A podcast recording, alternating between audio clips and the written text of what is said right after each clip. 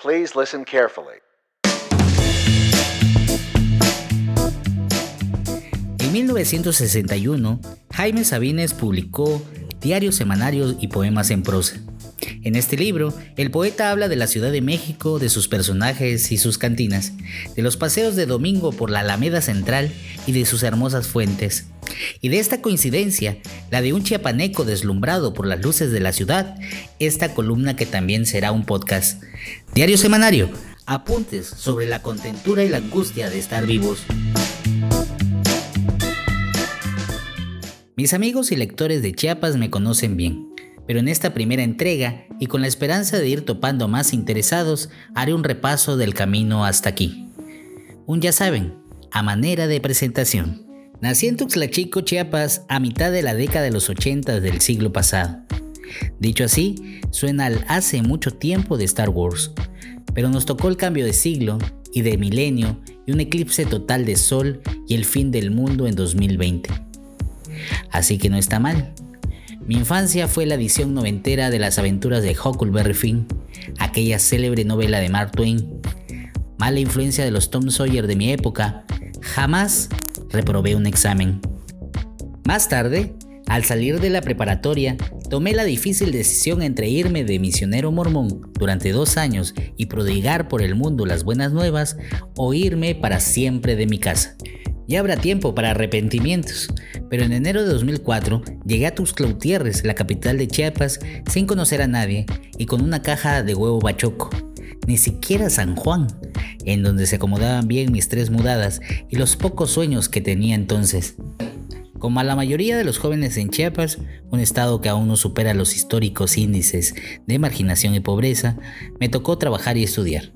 Y al decirlo, no me quejo, presumo, durante los primeros años fui velador administrador de una casa de huéspedes, vendedor de discos de dudosa procedencia y a la mitad de la carrera en ciencias de la comunicación comencé a trabajar en medios. Me tocó ser parte de la última generación del diario La Voz del Sureste que dirigió el histórico don Roberto Cuello Trejo.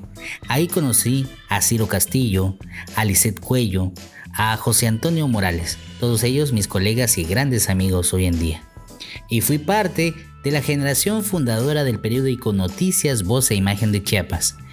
De 2006 a 2014 me tocó conocer y formarme en el diarismo del sur.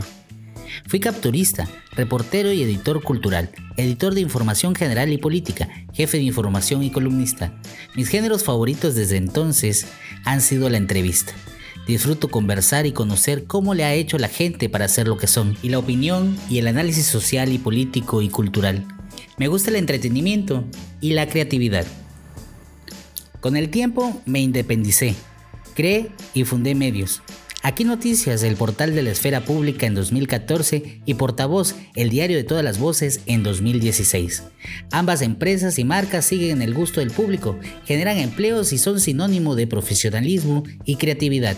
Aprovecho para saludar con entusiasmo a los socios y a los y las colaboradoras que hacen posible aportar al periodismo de calidad que construye ciudadanía mediante la discusión pública de los temas que nos deben interesar a todos y todas. A la par, me he dedicado a estudiar y a practicar la comunicación social, política, estratégica y creativa. Desde hace más de dos años trabajo en estos temas en la Dirección General del Instituto Mexicano del Seguro Social en la Ciudad de México y por eso agradezco a Zoé Robledo la oportunidad de aprender y participar en proyectos y campañas importantes. Y son importantes porque tienen que ver con la salud y el bienestar del pueblo de México. Cosas de la vida, de la diosa Fortuna o de Diosito del Sur, esta primera entrega se escribe y se graba en Tuxtla Gutiérrez precisamente por participar en la comunicación y la promoción del plan de refuerzo de la vacunación contra COVID-19 en Chiapas. De este momento, en el que una noble causa ha unido a todas y todos, hay mucho que contar y lo contaremos, pero también otras muchas cosas. Amigas y amigos, lectores y escuchas, como en el original diario semanario de Jaime Sabines, este es un ejercicio para reparar en lo entretenido y alegre que puede resultar lo cotidiano y lo íntimo.